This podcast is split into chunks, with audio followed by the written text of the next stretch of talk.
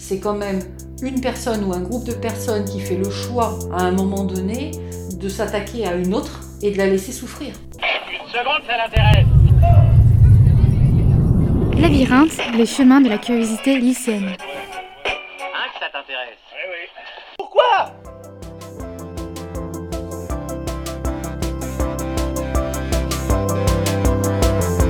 Bienvenue dans Labyrinthe, un podcast lycéen qui fait du lycée et de la société un véritable labyrinthe de curiosité.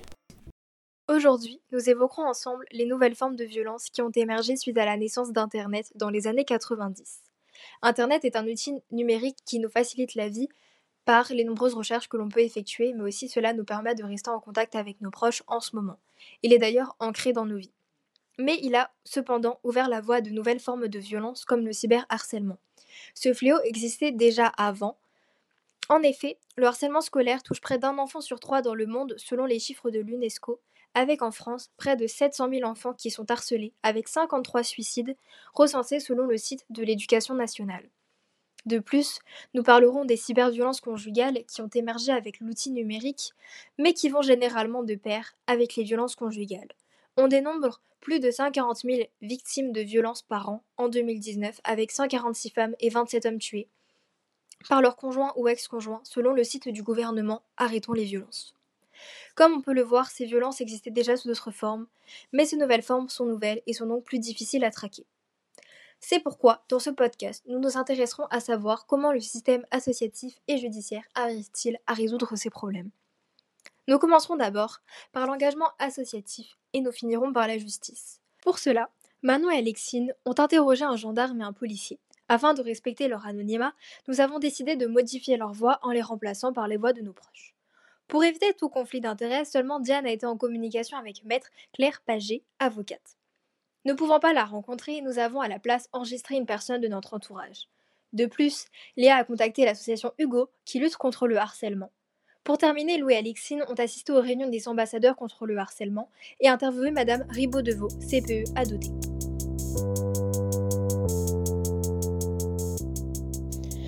Nous avons pris l'initiative de contacter l'association Hugo, qui est une association créée en 2018 par Hugo Martinez afin de lutter contre le harcèlement scolaire qu'il a lui-même subi à l'école.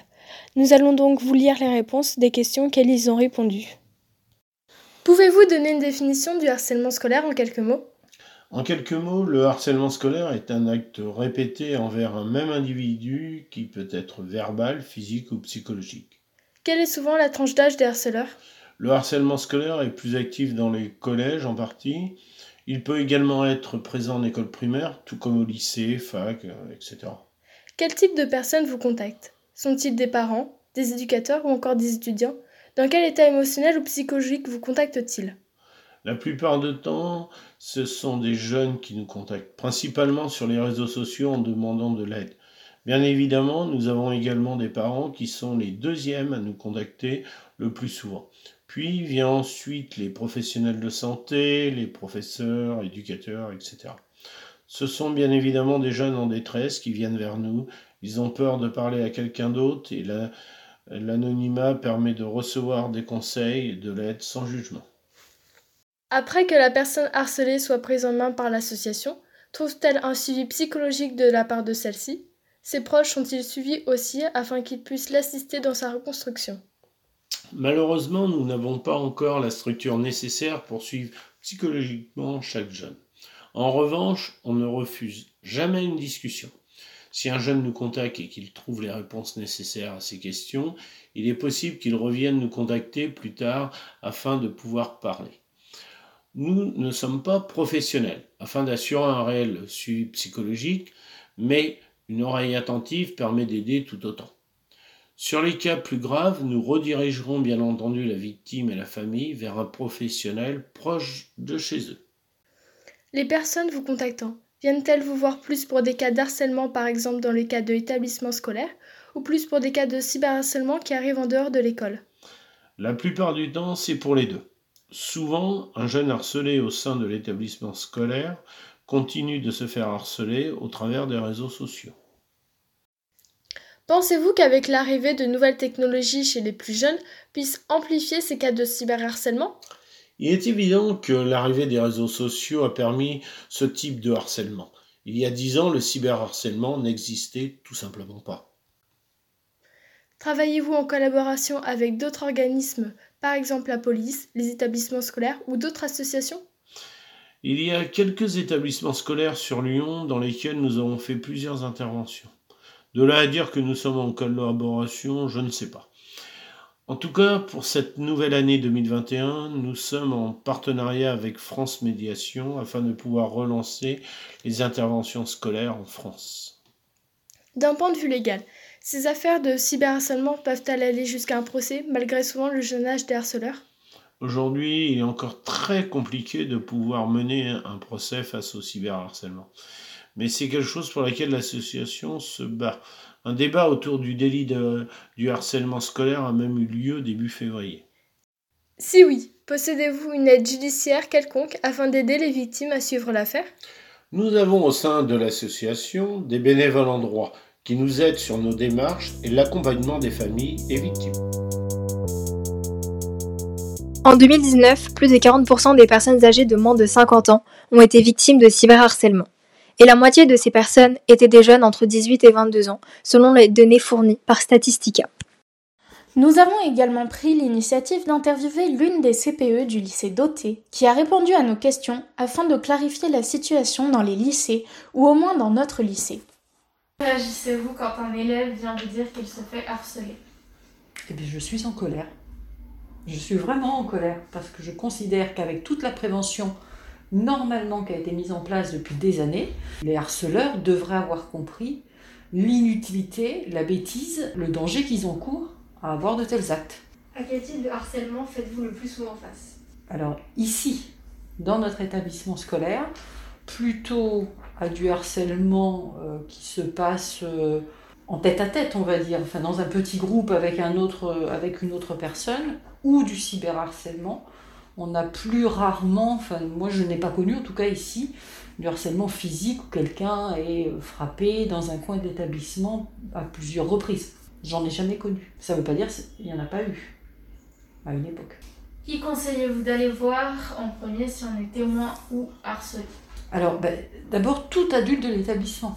Hein. Donc euh, euh, bien entendu, le harceler et ou ses camarades qui veulent dénoncer ça sont les bienvenus à la vie scolaire, c'est évident. Mais s'ils préfèrent euh, aller à l'infirmerie, chez l'assistante sociale, voir le proviseur, les adjoints, tout adulte qui peut les aider, à un moment donné avec qui ils arrivent à parler et le dire, parce que l'important c'est de le dire, ça peut être un professeur.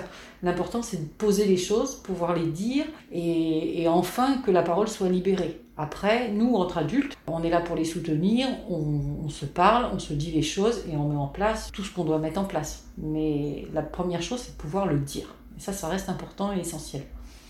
Quelles sont les mesures mises en place contre le harcèlement? Alors la mesure d'appui, hein, la, première, ça reste la loi. Donc nous, notre travail, il s'appuie sur la loi, il ne peut s'appuyer que sur ça, d'ailleurs. Hein.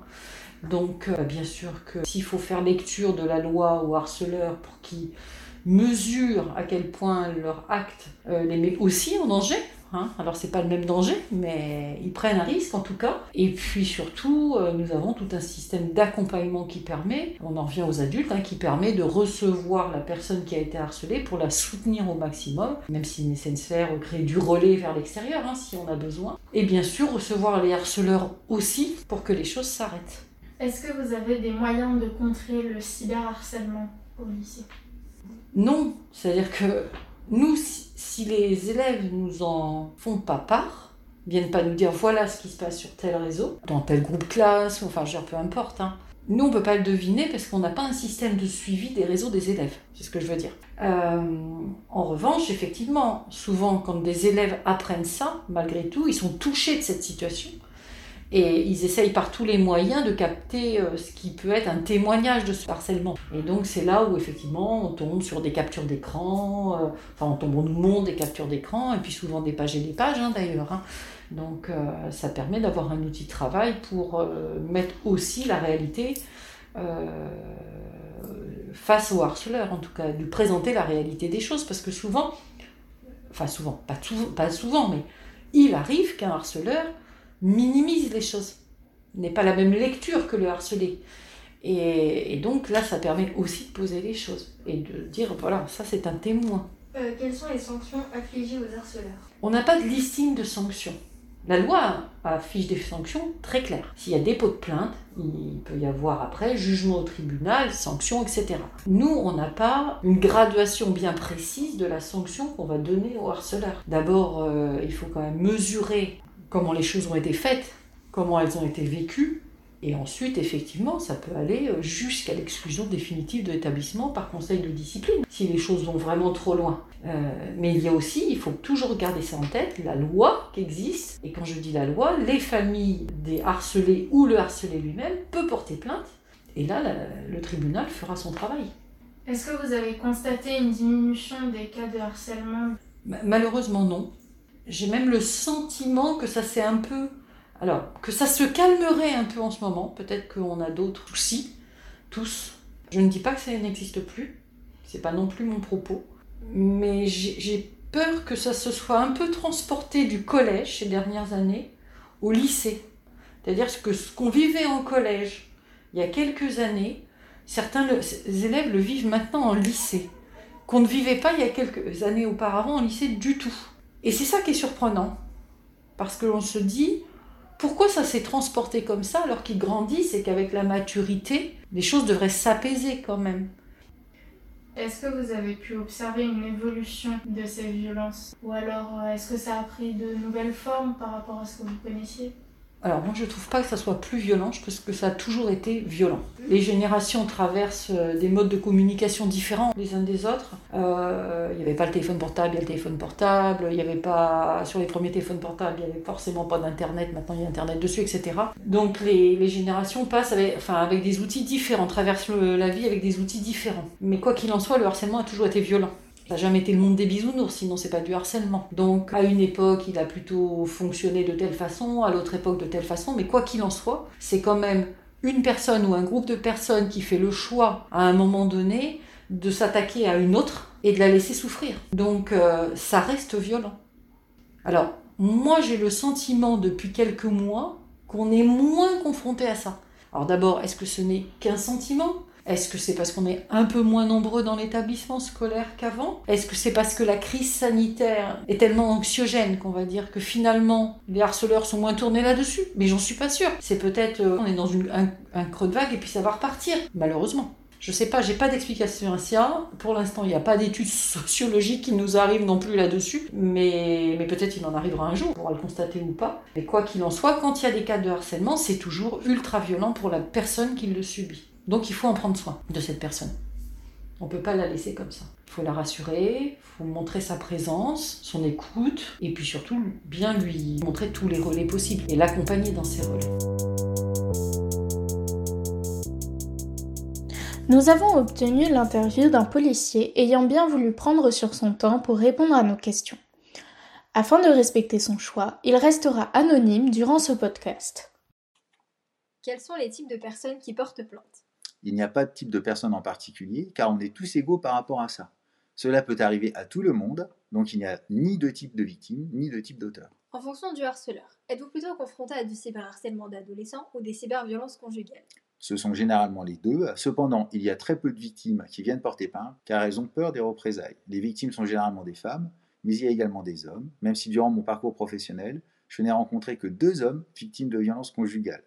Il y a donc aussi des femmes qui peuvent être violentes, et surtout au niveau des violences psychologiques, c'est ce qu'on appelle des violences insidieuses. Donc il n'y a pas de type particulier de harceleur, même si les victimes ont du mal à venir porter plainte. Redirigez-vous les personnes vers des structures spécialisées pour ce type de violence Il y a une intervenante sociale qui se trouve à l'accueil du, commerce- du commissariat. Elle fait le lien avec plusieurs services qui peuvent être des psychologues, des assistantes sociales, et il y a une prise en charge psychologique des victimes. À quel stade du problème les victimes portent-elles plainte? Ça dépend. Dans le cas des violences conjugales, ça peut être dès la première claque, ou bien quand la victime se rend compte de la pression hein, qu'exerce son agresseur sur elle. Mais généralement, dans le cas de violences insidieuses, la victime ne se rend pas compte, puis elle a très peur de la pression que lui met l'auteur. Dans le cas du cyberharcèlement, c'est très tard. Généralement, les victimes ne se rendent pas compte du problème. Elles ne parlent pas toujours à leurs parents de ce qui se passe à l'école. Ça dépend aussi des relations entre les enfants et les parents. Puis, ce terme de victime a été sorti de son contexte, notamment au collège et au lycée. Une personne dite victime au collège ou au lycée est mal perçue. Donc la victime peut avoir honte de parler de son problème et d'accepter de se placer en tant que victime, justement. Y a-t-il une prise en charge psychologique des personnes qui portent plainte ou après la déposition, la suite de l'affaire est laissée à la justice? Alors il peut y avoir une prise en charge psychologique avec l'intervenante si la victime le souhaite. L'intervenante peut également le conseiller dans certains cas si elle trouve que la victime n'est pas suffisamment entourée psychologiquement pour l'aider à passer cette étape. Sinon, au niveau de la justice, il y a beaucoup de dossiers mis en attente pour prioriser des dossiers plus urgents. La justice essaie de s'adapter à la victime, mais la victime continue d'avoir un accompagnement psychologique. Elle est redirigée vers des psychologues. Il y a également un centre nommé le CIDFF qui accompagne les victimes.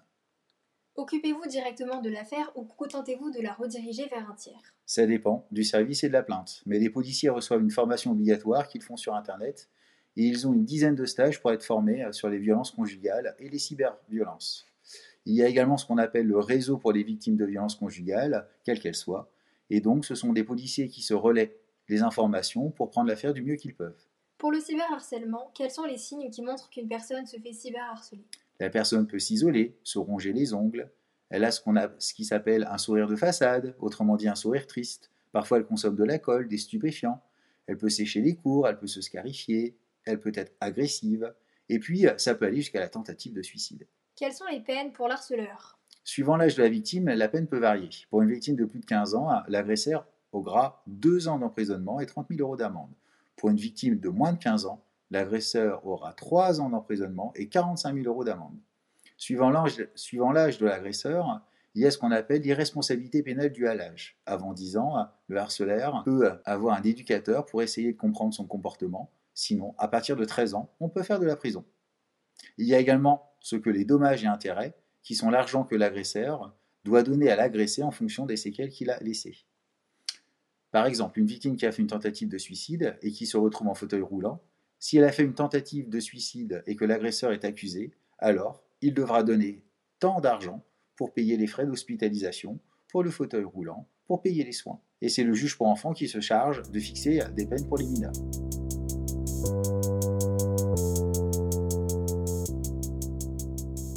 Afin d'avoir plus de renseignements sur le côté judiciaire, nous avons contacté maître Claire Paget, qui a bien voulu prendre le temps de répondre à nos questions. Y a-t-il des lois précises sur le harcèlement et le cyberharcèlement? Il existe des lois pénales qui répriment l'infraction pénale de harcèlement sous toutes ses formes. Après qu'une personne ait déposé plainte, une enquête pénale est effectuée par les policiers ou les gendarmes. C'est ensuite au procureur de la République de décider ou non de poursuivre l'auteur des faits, qui recevra une convocation en justice. Y a-t-il une différence entre cyberharcèlement et cyberviolence conjugale? Le fait de harceler une personne par l'utilisation d'un service de communication publique en ligne ou par le biais d'un support numérique ou électronique est une circonstance aggravante. Le fait de harceler son conjoint, partenaire paxé ou concubin, ou ex-conjoint, ex-partenaire, ex-concubin, est une infraction à part entière du Code pénal. Il convient de démontrer que les faits de harcèlement ont dégradé les conditions de vie du conjoint, partenaire paxé ou concubin, etc., et ont altéré sa santé. Quels sont les types de sanctions? Sont-elles toutes pareilles pour chaque individu et pour toute forme de harcèlement? Le harcèlement est un délit et la peine prévue par le Code pénal est une peine d'emprisonnement dont le nombre d'années diffère suivant la qualification pénale retenue. Y a-t-il beaucoup de cas de harcèlement ou de cyberharcèlement? Est-ce à la hausse ou à la baisse? Je ne saurais pas répondre à cette question car je ne dispose pas de statistiques en la matière. Probablement que oui, en ce qui concerne le harcèlement par moyens électroniques, en raison de l'utilisation massive des réseaux sociaux. Les harceleurs cherchent-ils à se défendre? J'ai eu du mal à comprendre cette question. Je me permets ainsi de te rappeler un principe important en droit pénal, la présomption d'innocence, de sorte que l'auteur des supposés faits de harcèlement est présumé innocent tant qu'il n'a pas été reconnu coupable pour ces faits. Dans tous les cas, l'auteur des faits, au même titre que la victime, a le droit d'être défendu. Là aussi, c'est un principe important en droit pénal. le droit à toute personne d'être défendue. Existe-t-il des avocats et ou juges spécialisés dans le domaine? Effectivement, il existe des avocats spécialisés en droit pénal uniquement, qui pourront être compétents pour ces questions spécifiques de harcèlement. Cependant, il n'existe pas de juridiction pénale spécialisée uniquement sur les questions de harcèlement. Il existe par contre des gendarmes et policiers qui sont spécifiquement compétents en matière de cybercriminalité. S'il existe des procédures et des sanctions, combien de temps prennent les procédures?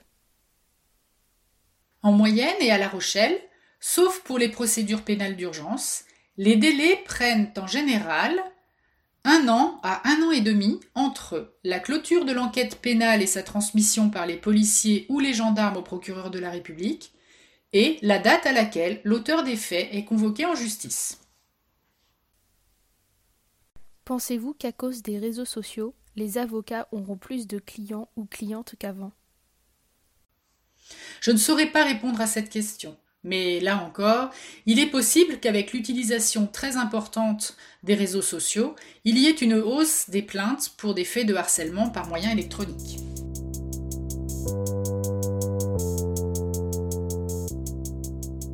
Nous arrivons donc à terme de notre podcast.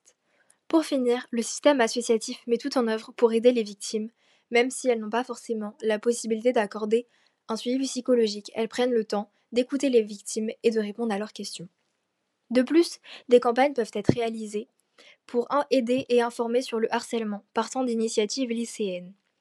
Le système judiciaire, quant à lui, propose un accompagnement psychologique avec le CIDFF, qui est un service d'aide aux victimes. Il existe aussi des policiers et gendarmes spécialisés dans les cybercriminalités.